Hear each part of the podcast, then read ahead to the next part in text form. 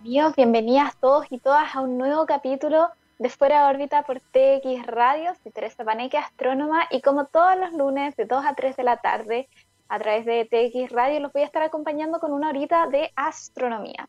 El tema de hoy es un tema que apasiona y eh, estoy yo también bastante emocionada por poder hablar de él la vida en Marte. Estuvimos la semana pasada haciendo este fantástico crossover con el profe Robbie de Ciencia Imposible en TX Radio. Y eh, una de las películas de las cuales hablamos fue El Marciano. Conversamos levemente sobre esta posibilidad de tener vida en Marte y hoy día vamos a irnos de lleno a la parte científica. ¿Cómo es Marte? ¿Cuáles son las diferencias que tiene con nuestro planeta Tierra en cuanto a números? ¿Qué tan distinto es este planeta? ¿Cómo es su atmósfera? ¿Cuáles son las complicaciones que tendríamos de vivir sobre la superficie marciana? ¿Es posible siquiera? Para eso también vamos a tener una invitada de lujo, la doctora Priscila, eh, presidenta de The Mars Society en Chile y eh, también embajadora Ingeniosa ella eh, va a estar conversando sobre las misiones que han ido a Marte, sobre estas características que tiene el planeta rojo, cómo hemos estado aportando estas investigaciones desde Chile y mucho, mucho más. Así que eh, saquen todos los fanáticos de Marte sus libros, sus textos, los datos curiosos que tienen.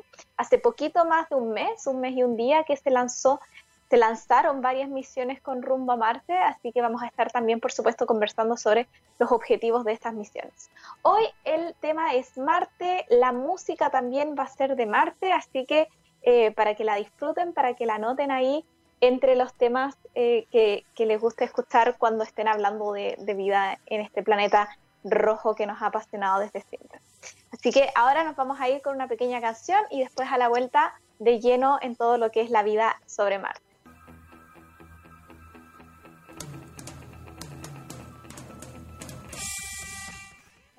Moving to Mars de Coldplay.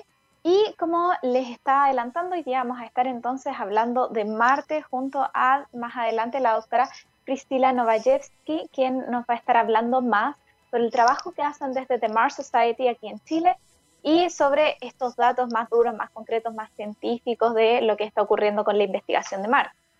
Pero vayámonos a Marte, hagamos el, el viaje de qué pasaría si estuviéramos en Marte en este momento. Actualmente, gracias a la gran cantidad de misiones que monitorean no solamente la superficie de Marte, quizás en general tendemos a conocer más sobre las misiones que están sobre superficie, la misión Curiosity, Perseverance, que se lanzó, como les decía, hace poquito más de un mes, pero también tenemos varias misiones satelitales, misiones que están constantemente entregando datos sobre, por ejemplo, los cambios climáticos que están ocurriendo en Marte. Hoy en día, por ejemplo, les puedo decir que Marte está con una temperatura máxima de 0 grados y con una mínima de menos 68 grados Celsius. Así que si estuviéramos en Marte sería bastante frío. Marte está pasando por una estación de otoño y el clima está más o menos soleado. Entonces podemos tener este tipo de datos en Marte igual que como los tenemos en la Tierra. Marte y la Tierra. ¿Cómo se comparan estos dos planetas? Ambos planetas son planetas rocosos son planetas que se encuentran en el sistema solar interno. Están relativamente cerca el uno del otro. El viaje a Marte nos toma siete meses eh, con nuestras tecnologías. Sin embargo, a velocidades de la luz, una señal tardaría más o menos tres minutos en llegar a Marte. ¿Qué quiere decir esto? Eh, ¿Podemos viajar en cualquier momento a Marte? No. El año sobre Marte, el tiempo que Marte tarda en darle una vuelta al Sol, es más o menos dos veces el tiempo que tarda la Tierra en darle una vuelta al Sol. Y esto hace que en algunos momentos el planeta Marte esté, por ejemplo, opuesto a donde está la Tierra con respecto al Sol.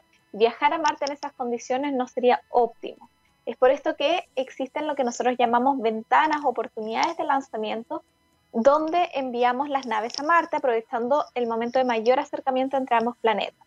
Como el año de Marte es dos veces el año de la Tierra, estas oportunidades de lanzamiento se dan más o menos cada dos años. Entonces, cada dos años yo tengo el momento en el cual ambos planetas se encuentran muy cercanos y puedo lanzar una misión, eh, ya sea satelital, sea sobre Tierra o incluso tripulada, como se espera para el 2030, a la superficie de Marte.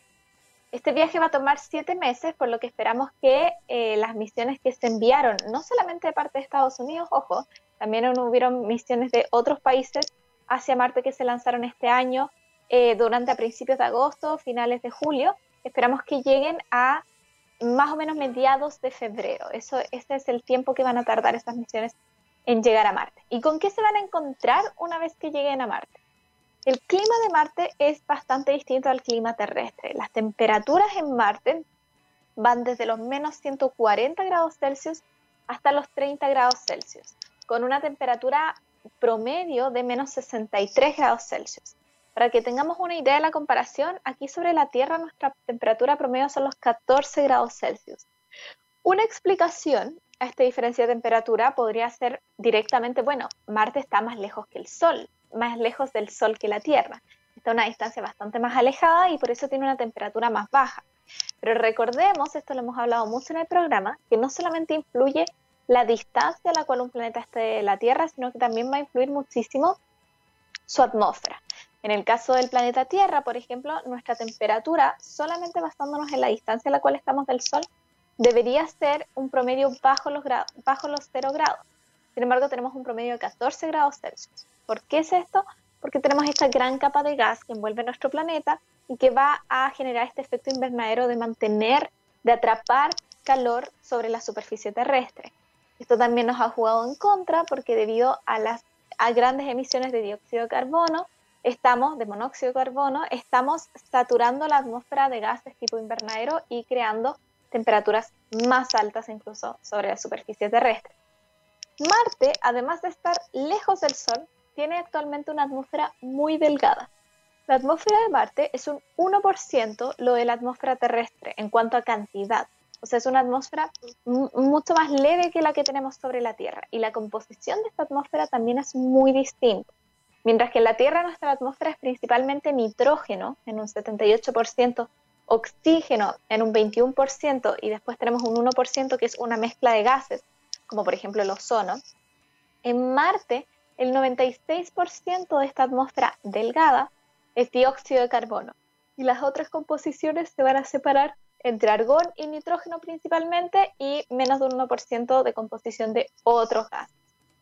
¿Qué quiere decir esto? Que si bien la atmósfera, o sea, primero la atmósfera es delgada, entonces no va a atrapar tanto calor, esto va a fomentar las bajas temperaturas en Marte. También va a ser un peligro porque al tener una atmósfera con una composición tan distinta a la de la Tierra y mucho más delgada, entonces la, protección que esa atmósfera pueda, pueda ofrecer a la superficie de su planeta en cuanto a evitar que entre radiación altamente energética o, por ejemplo, ayudar a evitar el impacto de meteoritos es mucho menor que la que ofrece nuestra atmósfera terrestre. Aquí recordemos que nuestra atmósfera nos protege de todas las radiaciones que son del espectro electromagnético de la parte más energética, como los rayos ultravioleta, los rayos gamma, los rayos X. Este tipo de protección no la puede ofrecer la atmósfera de Marte y además nuestra atmósfera también, a través de la fricción, detiene el impacto de asteroides y de meteoros que puedan ingresar a la atmósfera. No de todos, por supuesto, pero sí una gran cantidad. Esto hace que sobre la atmósfera de Marte, por supuesto, tengamos mucho más impacto de asteroides y esta gran, gran radiación, que va a ser problemática para la vida sobre Marte actualmente. Por último, otra de las diferencias que tiene nuestro planeta con Marte es el tamaño. Marte es el cuarto planeta, la Tierra es el tercero y en tamaño Marte es más o menos la mitad de la Tierra. Tiene un diámetro de casi 6.800 kilómetros mientras que la Tierra tiene un diámetro de casi 12.800 kilómetros, o sea, prácticamente el doble. En cuanto a masa, en cuanto a cuánto pesan, Marte es más o menos un décimo del peso de la Tierra. Y esta diferencia en masa y en tamaño hace que Marte tenga una gravedad muy distinta y tenga condiciones de presión, también dadas por su atmósfera delgada, mucho más baja que sobre la Tierra. En Marte, eh, la, fuerza de gravedad, la, atracción en el fondo que está generando este planeta va a ser mucho menor y esto va a tener consecuencias, por ejemplo, sobre eh, cómo sería el... Eh, si yo saltara sobre la superficie de Marte, por ejemplo, podría saltar mucho más alto. O, por ejemplo, cuando vemos en Marte se han detectado grandes tormentas de polvo, porque el polvo va a elevarse con mayor facilidad, no va a tener este roce con aire, el aire en Marte es mucho más delgado que aquí sobre la Tierra y además la gravedad del planeta no va a atraerlo tan fuertemente sobre la superficie. Hay algunas personas que siempre se habla de que si voy a otro planeta voy a pesar distinto. Por ejemplo, si aquí sobre la Tierra peso 100 kilos, y yo me llevo, esto es importante, me llevo la misma balanza a Marte, en Marte pesaría 38 kilos, por ejemplo. Y uno dice, wow, adelgacé. Y no, eso tiene que ver con cómo las balanzas calculan el peso de una persona. En el fondo lo que están calculando es la reacción que uno tiene y eh, sabiendo la aceleración de gravedad sobre un planeta uno puede hacer el cálculo y entregar la masa, en el fondo la, la cantidad de kilos que tiene el objeto que está puesto sobre la balanza. Quizás lo que más nos ha interesado encontrar en Marte, y de esto por supuesto vamos a estar hablando con Priscila en unos minutitos más, es el tema del agua. Porque, claro, Marte es un lugar extremadamente frío, pero yo les decía, por ejemplo, ahora vamos a tener una máxima de 0 grados, una mínima de menos 68. Igual no se aleja tanto en este momento de las mínimas que tenemos en la Tierra. Por ejemplo, las mínimas en la Tierra son menos 88 grados Celsius. Podría ser que hubiese lugares, sectores sobre el planeta marciano donde yo pudiese tener temperaturas a las cuales podría sobrevivir con un buen traje espacial. Eh, el tema de la masa del planeta tampoco debería ser tan complicado, o sea, voy a tener una gravedad distinta, eso por, supuesto va a afectar mis procesos biológicos, pero parecieran ser cosas que podemos superar. Algo más complicado desde mi punto de vista es los problemas que tenemos, las diferencias con la atmósfera. La atmósfera de Marte, al ser tan delgada y al ofrecer tan poca protección, sobre todo em, en lo que concierne a la radiación y a la falta de oxígeno en la atmósfera, es lo que hace que sea más complicado vivir en Marte, porque voy a necesitar protegerme de alguna manera, voy a tener que estimular esa protección. ¿Cómo haríamos eso? Bueno, probablemente con trajes extremadamente em, gruesos y con la protección adecuada y con máscaras de oxígeno. O sea, no podemos respirar sobre la superficie de Marte. En la realidad, esto lo conversábamos con Robbie, esto probablemente se traduzca en que si alguna vez eh, ponemos colonias en Marte tengan que estar bajo superficie. Pero de esto vamos a estar hablando con Priscila y quizás ella tenga otras ideas sobre cómo podrían ser eventuales colonias sobre Marte. Ahora, lo que nos interesa y lo que nos ha interesado siempre cuando estamos buscando vida o estamos analizando otros planetas es el agua.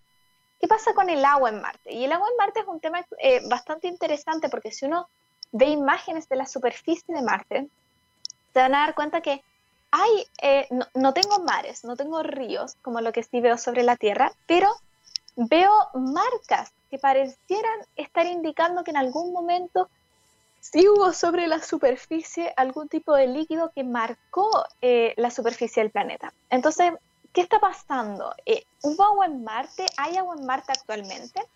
Bueno, agua en Marte sí hay actualmente. Eh, hay agua congelada en los polos de Marte. También hay minerales hidratados, se han encontrado minerales hidratados. Y los radares han detectado lagos de agua subterráneos en Marte. Pero sobre todo hay evidencia geológica de que hubieron en algún momento lagos en la superficie y señales morfológicas de ríos en la antigüedad. Y eso es lo que ha motivado principalmente las misiones, las últimas misiones como Perseverance a Marte. Porque nosotros pensamos que hace miles de millones de años, recordemos que Marte y la Tierra se forman más o menos al mismo tiempo, hace 4.500 millones de años, junto con la formación de todo nuestro sistema solar y del Sol. Entonces pensamos que quizás en un inicio Marte era un planeta muy distinto al que es ahora, incluso con una atmósfera mucho más gruesa. Y si Marte era capaz de tener una atmósfera más gruesa, entonces quizás era capaz de mantener agua líquida sobre su superficie. ¿Por qué hoy en día no pasaría eso? Bueno, porque Marte hoy en día habría perdido gran parte de su atmósfera producto de no tener un campo magnético como el de la Tierra que proteja al planeta contra eh, el bombardeo de partículas y de em, vientos solares, de, de partículas altamente energéticas de parte del Sol que disiparían la atmósfera. Y con disipar la atmósfera también el planeta perdería el agua líquida sobre su superficie. Entonces, las misiones hoy en día que enviamos a Marte principalmente están enfocadas en poder encontrar algún tipo de señal de esta vida antigua que quizás existió sobre la superficie de Marte, si es que tenemos razón, si es que la evidencia eh, eh, está apuntando efectivamente hacia donde pensamos que va. En algún momento Marte estuvo cubierto de agua. Vamos a estar eh, hablando más sobre esto, vamos a estar hablando con una experta, por supuesto, que es la doctora Priscila Novajewski y ella nos va a poder contar, va a poder despejar sus dudas, mis dudas sobre efectivamente qué es lo que está pasando con Marte, hacia dónde estamos apuntando las investigaciones, qué es lo que queremos encontrar, qué es lo que pensamos que vamos a encontrar, qué hemos encontrado y todas esas preguntas, muchísimas, muchísimas más. Y por supuesto, presentarnos a The Mars Society en Chile, qué es lo que hacen, cómo pueden quizás ser parte de las actividades, cómo pueden aprender más sobre este planeta rojo. Nos vamos, vamos a seguir hablando de esto y nos vamos ahora con una canción que es Life on Mars de David Bowie. en Fuera órbita y ya estamos aquí con nuestra entrevista, o sea, nuestra entrevistada, Estoy muy, muy contenta de poder presentarles a la doctora Priscila Novajewski. Ella no solamente es científica, sino que además es artista. Su, su, grado es licenciada en física, doctora en fluidodinámica de la Universidad de Chile, Además, como les decía, este lado artístico que a mí me encanta, es acuarelista de la Sociedad Nacional de Bellas Artes. Eh, es especialista en climatología porque le gusta, lo que le gusta es estudiar las atmósferas de otros planetas para poder entender las condiciones eh, que van a llevar a que haya vida en estos otros planetas, que es justamente lo que vamos a estar conversando hoy día. Eh, en Marte es embajadora del programa Ingeniosas en Valparaíso y fundadora y presidenta de la Fundación Ciencias Planetarias y de Mars Society en Chile, desde donde están haciendo un montón de trabajo en lo que es la divulgación científica para promover el estudio de los planetas del sistema solar, exoplanetas, desde la meteorología y la climatología, la geología, la sismología, la astronomía, o sea, muchísimas, muchísimas cosas que están ocurriendo ahí en The Mars Society y que vamos a estar hablando con ella. Priscila, bienvenida a Fuera órbita, muchas gracias por estar aquí eh, y cómo has estado. Cuéntanos un poquito sobre cómo te pilla hoy en día, no sé, cuál es la condición en torno a todo este proceso de pandemia que estamos viviendo también aún en nuestro país. Hola Tere, muchas gracias por la invitación. No, yo estoy súper contenta de estar aquí, me encanta, todo el mundo que me conoce sabe que me encanta hablar de planetas, así que claramente eh, yo no callo sobre el tema. y de hecho tengo historia con TXS Radio, porque cada vez que tengo como que algo importante va a pasar, me, invitan a hablar. De hecho, cuando estaba sacando mi doctorado, eh, eh, Gabriel León me invitó a, conversar a su programa Rockstars. Y, claro, ahí y, como que todo confluyó y al final saqué mi doctorado, así que también muchos saludos, Gabriel. Y, y, ahora también se vienen cosas importantes, así que vamos con la cábala de nuevo. Oye, maravilloso. ¿Y podemos saber qué son esas cosas importantes que se, que, se están gestando o es como un secreto, una sorpresa? No, no es secreto para nada. De hecho, estamos súper contentos porque justamente todo el tema, mira, sabes que a diferencia de otro tipo de organizaciones que quizás tenían muchos más temas presenciales, a nosotros la pandemia nos agarró súper bien parados porque nuestro objetivo siempre fue tratar de hacer eh, cosas online. Porque de hecho nuestros, los miembros de la fundación y de Mars Society, que en el fondo es, lo mismo, eh, estamos todos en distintos lugares de Chile. Eh, tenemos gente en, en, Talca, en La Serena, hay varios en Santiago, otros en Valpo, entonces estábamos todos repartidos. Y de hecho también en Copiapó y Machalí. Así que estamos todos repartidos por Maravilloso. sí, nos juntamos, eh, sin pandemia, nos tratamos de juntar por lo menos una vez al año presencial, pero en general nuestras actividades las hacemos online. Y nos ha tocado súper bien porque a la larga hemos también eh, cumplido con nuestra primera etapa. Tenemos dos etapas importantes. Una es la etapa de, de, divulgación, porque en el fondo obviamente queremos que la gente sepa qué es esto de las ciencias planetarias, queremos que sepa qué es Marte y en nuestra segunda etapa, que esperamos que venga pronto, es justamente hacer investigación de lleno en estos temas. Así que primero hemos estado educando y ya eh, una vez que ya tengamos, digamos, una masa crítica y cumplimos un año ahora en septiembre, el 16 de, septiembre vamos a cumplir un año. Así que estamos súper contentos, hemos hecho muchas cosas, muchas cosas, mucha divulgación y, vamos a sacar un libro. Oye, maravilloso. Sí, el editor me dio permiso para hablar. me dijo, dale nomás. Y sí, vamos a sacar un libro que es justamente de ciencias planetarias y como bien tú decías en la, en la biografía, nuestro equipo eh, tiene muchos especialistas. Tenemos geólogos, astrónomos, estamos nosotros que somos la mayoría de, ciencias de, la Tierra, atmosféricas y también sismología. Por lo tanto, nos unimos e hicimos un, tremendo libro que justamente ver eh, desde la astronomía, desde las partículas pequeñas hasta ya hablar de vida en otros planetas y cada uno de nosotros fue aportando desde su área para poder hacer este libro. Así que ese es el, ese, esta es la cabala. Aquí vamos. Me parece, me parece fantástico. Ahí, después cuando se lance el libro tienes que venir de nuevo y ahí hablamos de ah. lleno de, de todas estas cosas. Exacto. Eh, no, genial. Además de paso, una introducción súper linda a lo que quieren hacer en The Mars Society Chile, que yo no sabía que tenían recién un año, han hecho tantas actividades, de hecho invito a todo el mundo a que los sigan en redes sociales porque son súper activos, han hecho muchas actividades, yo pensaba que llevaban mucho más tiempo estando aquí en Chile, pero fabuloso. de hecho, bueno, y aquí va el saludo. Yo prometí al equipo que iba a mandar el gran saludo al mejor equipo interplanetario de las redes sociales, que es el de, de Mars Society Chile. Y y justamente lo que pasa es que somos nosotros mismos como científicos del área que estamos haciendo este contenido, por lo tanto, obviamente nos, preocupamos de que sea todo bien, eh, bien real. Estamos totalmente contra las fake news y tratamos obviamente de, dar toda la información posible y por eso también traemos invitados y personas que, para que puedan interactuar con ellos.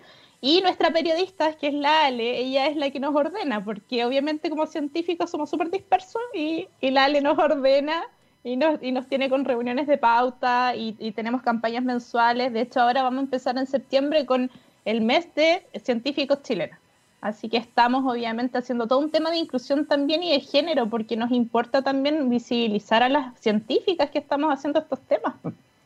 De todas maneras, de todas maneras. Y, y bueno, The Mars Society Chile es parte, eh, supongo, de The Mars Society, que también existe como institución a nivel internacional. La pregunta sería un poquito, ¿por qué nace esto? En el fondo, ¿cuál es el vínculo? ¿Por qué es tan relevante hacer un vínculo y generar estudios respecto a Marte específicamente? ¿Qué es lo que nos llama la atención de Marte? ¿Por qué tanto interés en Marte por sobre otros objetos u otros planetas de nuestro sistema solar? No, es increíble cómo se ha dado este boom marciano. A mí me sorprende porque en el fondo llegamos como justo en el momento preciso y Mars Society, yo digo internacional, que tiene su base en Estados Unidos, lleva muchos años, muchos, muchos años, eh, justamente viendo cómo llevar una colonia humana a, Marte. Y son muchas cosas que confluyen, porque en el fondo hay que pensar de que uno si lleva personas, ya sea eh, en un principio en una base científica, eh, obviamente que vamos a tener digamos que ordenar un poco la cosa. Claramente vamos a tener un grupo de personas que después esto va a ir creciendo y se necesita, por ejemplo, hacer política, se necesitan temas, eh, hay muchos temas sociales. El otro día estaba, de hecho, en una, en una charla de Mars Society y se hablaba mucho del tema de, de, cómo legislar incluso, cómo van a funcionar las leyes en Marte. Si vamos, si queda, imagínense que una embarrada más o menos, y cómo legislamos al respecto. O también hay todo un tema de sustentabilidad, de tratar un poco de, sacar esto de, de como ir a extraer solamente eh, minerales o cosas a Marte, sino que también tener un poco más de cuidado con el entorno, ser autosustentable. Es súper difícil vivir en Marte. O sea, el, el, planeta donde nosotros vivimos y estamos acostumbrados y tiene las condiciones para que nosotros vivamos es la Tierra. Entonces, ir a Marte significa un desafío tremendo que ha venido, en, muchos años se ha venido construyendo esto. Y lo interesante es que parte este, este grupo en Estados Unidos y se empieza de a poco a, crear estas sucursales que son los capítulos. Y hay capítulos a nivel mundial. Es increíble la, gama de cosas que se están haciendo. Hay eh, capítulos en, en, Europa, está la gente de Australia, de Japón, hay eh, por ejemplo, el de Alemania está eh, creando sondas eh, para poder estudiar la atmósfera de Marte, por ejemplo. Australia hace poco sacó, está en, conjunto con una universidad en India que están haciendo cursos de introducción a la astrobiología. Eh, en Latinoamérica también somos varios y que de a poco nos estamos uniendo porque estamos haciendo temas de, robótica. En, Perú, por ejemplo, están trabajando arte en agricultura en Marte. Y nosotros que estamos también pensando esta segunda etapa, como te contaba, de poder trabajar en hacer simulaciones climáticas y simulaciones. Nosotros nos queremos basar eh, básicamente en, analizar datos, en trabajar con datos de misiones espaciales también. Y es un tema más computacional. Nosotros nos fuimos más al, lado computín, somos bien ñoño en ese sentido, bien computines. Así que trabajamos harto con temas de Big Data, por ejemplo, trabajamos mucho con, con análisis de datos, con eh, imágenes satelitales, porque como la mayoría tenemos base en meteorología, meteorología es bien parecida a astronomía. De hecho, la mayoría de los que estudiamos meteorología hemos pasado por astronomía antes. y de ahí como que nos damos cuenta. sí, eh, me parece me parece súper interesante, sobre todo porque desde un punto de vista de la sociedad, eh, yo también que no he estado tan metida quizás en lo que es Marte, uno piensa que falta muchísimo tiempo para empezar a pensar en colonias. Y aquí estamos aprendiendo que The Mars Society está ya planificándose la legislación. Eh, ¿Cuáles son los pasos, eh, así como si tuvieras que hacer algún tipo de timeline de los pasos siguientes que tenemos que hacer para llegar a ese punto de llevar colonias a Marte? ¿Cómo serían estas colonias también? ¿Hay algún tipo de idea de, en el fondo, paso a paso, como el programa para salir del coronavirus? ¿Algún tipo de paso a paso para después llegar a un resultado que va a ser como. Yo había mencionado antes esto de quizás vivir bajo tierra, pero honestamente también decía, Priscila nos va a decir, ¿es eso lo que estamos pensando, ir bajo tierra o estamos pensando en vivir sobre la superficie? ¿Qué es lo que se piensa? Mm, bueno, si hablamos como, digamos que el primer paso, yo creo, más allá de la construcción, construcción es que ya, ya lo lograste, pero el primer paso es convencer a la gente es convencer de que esto es necesario. Ese, yo creo que ese es el paso fundamental y, y quizás eso es justamente lo que nosotros hemos visto que ha sido necesario, porque primero tenemos que convencer de que esto es importante, de que es un tema de que a la larga, uno lo ve súper lejano, pero a la larga toda la tecnología que nosotros tenemos hoy en día es gracias a las misiones espaciales. Por lo tanto, cualquier cosa, yo me imagino, o sea, ni siquiera me puedo imaginar qué, se va, qué vamos a tener más adelante en el futuro cuando tengamos estas colonias en Marte, porque va a ser increíble el desarrollo tecnológico y el nivel de innovación que hay al respecto es tremendo. De hecho, el otro día, bueno, yo siempre ando metiéndome en todas las charlas que pueda estudiando a ver qué, qué están hablando, porque también me parece fascinante. Y hay, por ejemplo, una empresa en Estados Unidos que está... Eh, ya el tema de los astronautas se volvió comercial. Entonces se está creando todo un tema comercial para poder entrenar astronautas y hay una academia de astronautas, de hecho. Y eh, lo interesante es que ellos han, por ejemplo, creado la telemedicina. La telemedicina se pensó inicialmente justamente para poder eh, generar, bueno, poder hacer cirugías o poder tratar, eh, hacer tratamientos médicos a distancia y lo pensaban en Marte pero resulta que ahora la pandemia nos dice, mm, lo necesitamos. O sea, también, bueno, nuestro planeta, digamos que a poco se volvió un poco inhóspito para nosotros también por este tema de la pandemia. Entonces, ahí quizás nos sentimos en un, digamos, en un segundo paso. De, de, que realmente tenemos las condiciones acá y ya eso lo empezamos a extrapolar de a poco hacia otros lados. Y este tema de, de, dónde vivir es complejo, porque tal como tú decías, el tema con la radiación es muy importante. Y de hecho, eh, lo que se plantea es que justamente se hagan estas colonias en estos túneles de lava. Ah. Hacerlo sobre la superficie es más complejo porque justamente tú tienes un tema de radiación que no estás conteniendo. Em, se habla mucho de que en la Tierra tenemos la, la, ventaja de tener capa de ozono, pero la verdad es que en Marte también hay capa de ozono, solo que eh, tenemos la dificultad de no tener un campo magnético y el campo magnético es el que finalmente ayuda a, a que no nos llegue esta, digamos, este flujo energético de partículas tan fuertes desde el Sol. Y ahí se empiezan a ver varios temas, también el tema del agua, como tú decías, o sea, ¿de dónde sacamos agua realmente?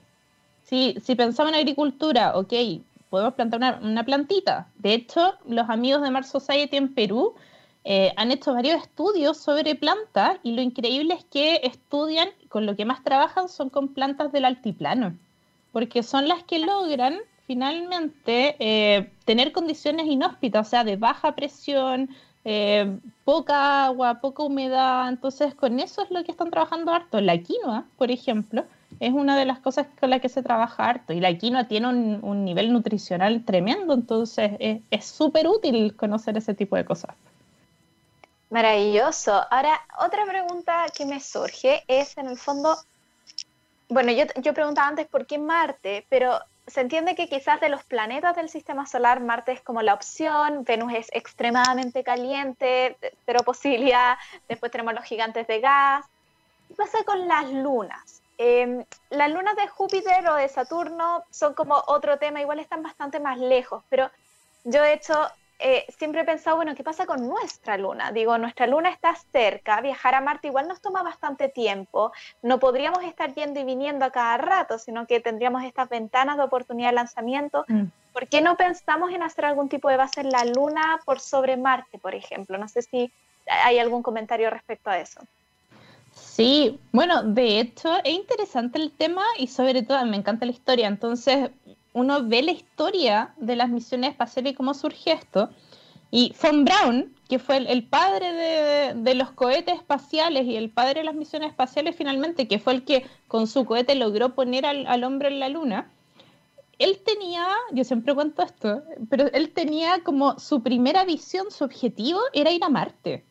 De hecho, él trabajó, y esto estamos hablando de fines de la Segunda Guerra Mundial, él trabajó con Hitler, de hecho, y él era el encargado de hacer los misiles y los cohetes.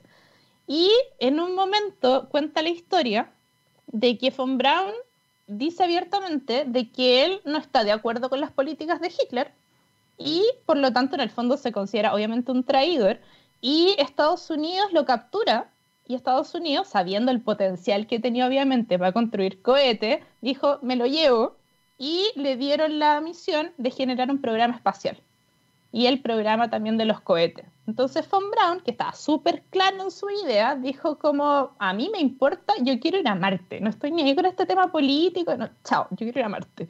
Por lo tanto, él súper llevado su idea, se fue después a Estados Unidos, le dieron la opción de construir los cohetes y finalmente, gracias a su investigación, fue que se logró poner el hombre en la Luna. Pero él siempre, él no pensaba en ir a la Luna, él pensaba ir a Marte y tenía de hecho un tratado, él sacó un libro de cómo era, eh, cómo se tenía que hacer una colonia en Marte. Y estamos hablando de los años 40. Tremenda, muchos años atrás ya venía esta idea y esto digamos que son los pioneros los que empiezan a pensar en esta idea súper loca, porque fíjate de que si bien ahora y yo creo que es, tremendo el cambio porque si bien ahora nosotros empezamos a hablar de planeta y es como, sí, vamos a Marte. Y, todo el mundo piensa, vamos a Marte, eso es lo próximo. Pero en los años 40, en los años 60, cuando estaba Carl Sagan tratando de, de investigar vida extraterrestre inteligente, era como, oye, tú estás loco. Chao. Entonces, por eso yo, ahí te digo, el paso uno, yo creo que es convencer que esto es necesario y quizás no por llevar a la persona directamente al otro planeta, sino que por el nivel de desarrollo tecnológico que implica una misión así. Lo interesante es que la Luna ahora también ha tomado protagonismo porque se va a generar esta base en la Luna y se está pensando como un, centro de abastecimiento en el fondo. Porque como sabemos, y tú también lo decías, de que el, el, viaje a Marte es largo y hay todo un tema de radiación también que hay que, hay que, hay que superar en el viaje. Eh, la luna al final se genera como una especie de estación. Y esta estación de abastecimiento es, es como, digamos, como el intermedio para llegar a Marte. De esa forma se está pensando. Y también hay todo un tema de minería espacial también, que también ha tomado mucha fuerza, porque esta, esta primera base en la Luna también va a significar eh, generar recursos mineros desde, lo, desde la Luna. Hay, hay otros que quieren ir a hacer minería en los asteroides, Marte también se está pensando en hacer minería porque hay distintos tipos de minerales. Entonces, eh, hay una cantidad de cosas y muchas cosas que económicamente hablando tienen importancia y ya se está apuntando hacia allá. Eh, no, sí, yo, creo que en verdad en los próximos años se viene un cambio espectacular. Yo estoy fascinada eh, hablando sobre esto. Hablando respecto a, em, antes de irnos más a Chile, además está aquí en Chile, ¿Cómo estamos en cuanto a los tiempos? La NASA tiene esta misión que ya he hablado muchas veces de para el 2030 estar enviando una misión tripulada a Marte. ¿Tú crees que eso se cumpla? Si tú tuvieras en este momento, obviamente nadie, no lo tienes que firmar, pero si en este momento tuvieras que decir algún tipo de año, de plazo, ¿de cuánto tiempo más crees tú que estamos hablando para llegar con una tripulación a Marte y colonizar, o sea, llegar con una colonia ya a Marte? Es súper buena pregunta, pero la verdad es que yo me enfoco más en, la locura de estos pioneros. Yo creo que uno, uno puede yo creo que lo que finalmente te traba no es la inteligencia o la, o la pasión que tú le pones como para poder trabajar en esto, porque si fuera así, yo creo que saldría súper rápido. Lo que te trae al final es financiamiento.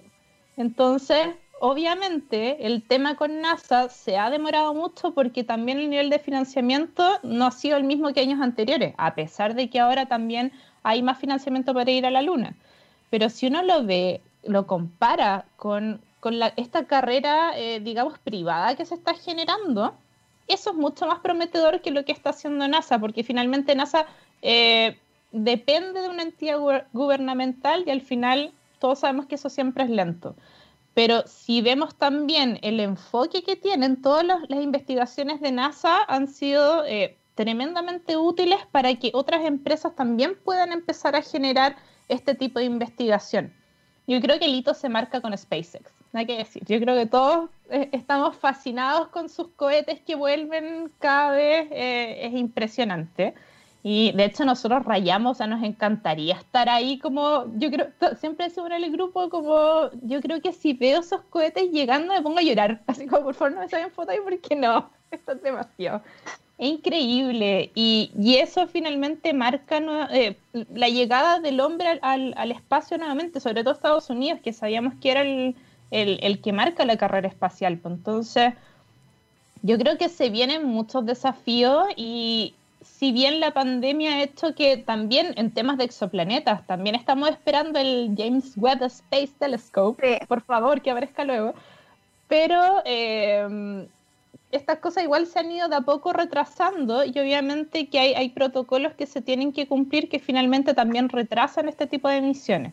Pero yo les tengo fe. Yo creo que, fácilmente, o sea, con el equipo que se gastan en SpaceX, que es impresionante y que lo más bacán es que está liderado por casi puras mujeres. O sea, a mí me encanta.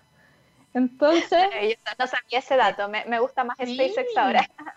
Sí, yo tengo alguna, algunos peros con Elon Musk, que ahora como que ya, ay, ya como que es demasiado, pero, pero yo creo que el equipo porque finalmente lo que él hace es decirle, bueno, a un grupo de, digamos, ingenieros, investigadores jóvenes, les dice, yo quiero hacerte que el cohete vuelva y eh, reutilizarlo, háganlo.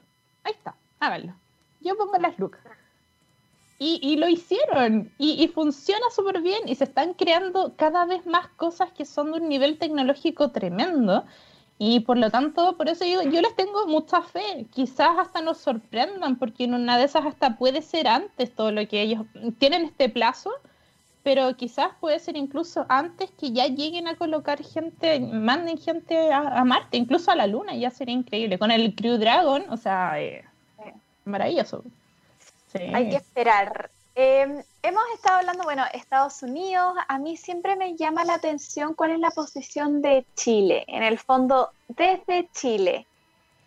¿Tenemos alguna posibilidad de meternos en esta carrera espacial, por así decirlo? ¿Tenemos alguna manera de em, impulsar tecnologías que vayan en este aspecto? Bueno, desde The Mars Society, tú decías una de, de sus metas es aportar a la investigación. ¿Tenemos opción? ¿Existen algún tipo de proyectos que estén apuntando en esa línea o estamos demasiado atrasados? ¿Cómo podríamos hacerlo en el fondo?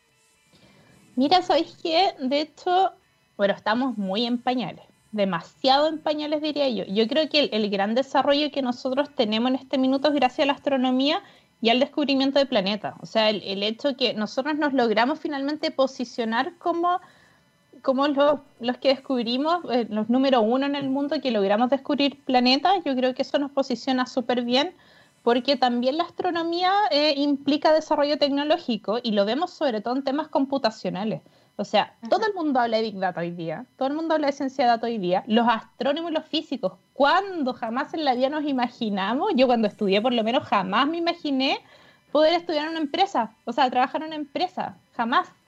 Y ahora se ve de que justamente este tipo de, de, carreras que son de un, alto nivel de complejidad también implican de que se necesita para los tiempos que vienen.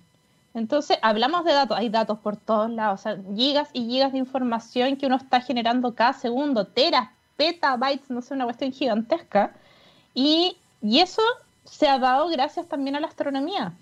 Pero eh, yo creo que por ahí va un poco la parte del desarrollo desde Chile, porque más allá como misiones espaciales como tal, es difícil, es muy difícil porque no tenemos agencias espaciales, si bien hay empresas que sí están desarrollando robótica, por ejemplo, para poder em, aportar en el fondo a misiones espaciales, también existen.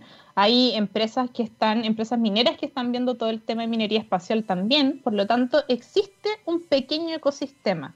Y la idea es que justamente empecemos todos como a trabajar juntos para poder eh, generar esta investigación y este ecosistema que se necesita. Porque más que mal, cuando nosotros hablamos y, trabajamos de, eh, en planetas, si bien nosotros nos empezamos a, enfocar en Marte con esta representación de Mars Society, la idea es que por lo menos la fundación se convierta como en este espacio de discusión, que se empiecen a generar instancias para poder hacer investigación. Y Marte es quizás el paso número uno, pero nosotros también queremos llegar a otros planetas, a otras lunas, a ver qué pasa yo soy rayadísima, soy súper rayada con, la dinámica atmosférica, o sea, ver cómo, cómo se mueven estas atmósferas, porque finalmente cuando uno sale de la Tierra, el, tema de la atmósfera es muy importante porque ya el hecho de, de, viajar en un cohete, el cohete es como si fuera un pararrayo, entonces ya la tecnología que se genera para poder construir este cohete significa que tú tienes que pasar esta gran masa atmosférica de, de la Tierra para poder salir al espacio.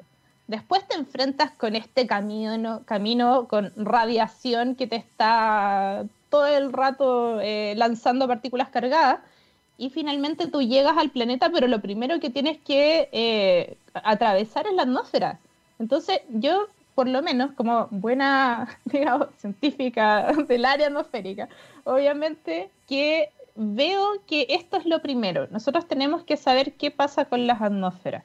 Y, para eso, obviamente, eh, tenemos datos para poder estudiar desde observatorios, qué sé yo. Hay, hay muchas misiones también que, han ayudado en ese sentido, pero yo creo que desde Chile como que lo que más podemos aportar en este minuto es en investigación. Más allá de, lanzar un satélite, de, ir a sacar datos directamente a Marte, yo creo que incluso no es tan necesario porque las misiones también liberan sus datos cada cierto tiempo. Entonces hay mucha información que está dando vuelta y lo que necesitamos son cabezas, es, mano para poder sacar información de eso finalmente. Y yo creo que en ese sentido como que se hace un poco más fácil, pero hay que estudiar. Porque al final esta es una ciencia tan interdisciplinaria. De hecho, uno de los chicos de los miembros de, Mars Society eh, nos decía, o sea, a mí me ha tocado, a, mí también me pasó que, estudiar un planeta significa estudiar su atmósfera, estudiar su, eh, su dinámica interna, estudiar su campo magnético. Entonces no es una cosa como, mm, ya voy estudio esto, y, y, con eso lo sé todo. No, es una cosa que tú realmente te conviertes en, tú mismo, te conviertes en una persona interdisciplinaria. Tienes que estudiar de todo al final. Sí, no, e, es una de las cosas más lindas. Bueno, aquí todos saben, yo también soy del área de las ciencias planetarias y para mí eso es precioso. O sea, por eso me gustan los planetas también, porque son objetos que conocemos, vivimos en un planeta y eso nos permite de mejor manera poder sentir esas diferencias eh, con los otros planetas que descubrimos, con Marte incluso que está aquí de cerca. Priscila, se nos está yendo el tiempo y yo seguiría hablando de esto muchísimo, pero antes de despedirnos quiero que nos digas cómo pueden las personas quizás eh, enterarse de las actividades de divulgación. Tú decías que están haciendo entrevistas en The Mars Society. ¿Qué pasa si quizás algún científico o científica quiere ser parte? No sé, ¿cómo la gente se puede poner en contacto con la fundación y sus redes para que los puedan seguir también? Sí, mira, nuestras redes estamos en Instagram, Facebook y Twitter. Eh, es TMS Chile súper cortito. Eso es, la forma como nos pueden ubicar. Estamos todos los días súper atentos viendo quién, si es que hay alguien, nos escriben mucho para pedirnos prácticas, para pedirnos tesis. Así que no, eso nos, obviamente nos da mucha felicidad. Ahí siempre lo estamos viendo, viendo de qué forma podemos aportar. Eh, también nos escriben harto en caso de que eh, estén haciendo algún tipo de proyecto para asesorías, también nos, nos escriben harto por eso. Y ahí pueden ver todas las actividades que estamos haciendo.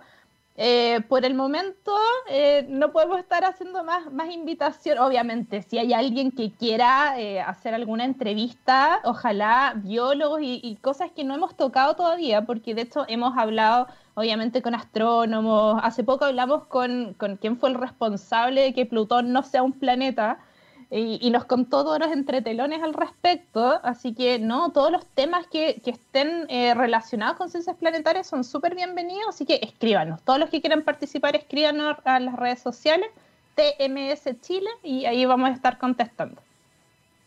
Muchísimas, muchísimas gracias Priscila no por estar aquí. Yo aprendí muchísimo, estoy segura que todos quienes nos escuchan también, así que fabuloso poder tenerte invitada aquí en, en Fuera de órbita. Eh, no sé, algo más que quieras decir, si no... No, yo creo que, que, queda claro, ¿no? Tú vas a tener que ser nuestra próxima entrevistada y vamos a tener que seguir con esta conversación.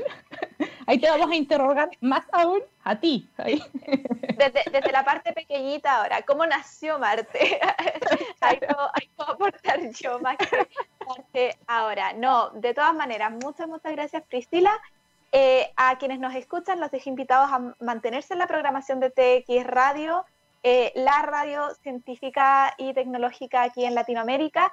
Y nos vamos con, por supuesto, Mars. Siempre nuestras canciones están a tono con el tema del programa de Between Borders. Muchas gracias, nos vemos el próximo lunes. Chao.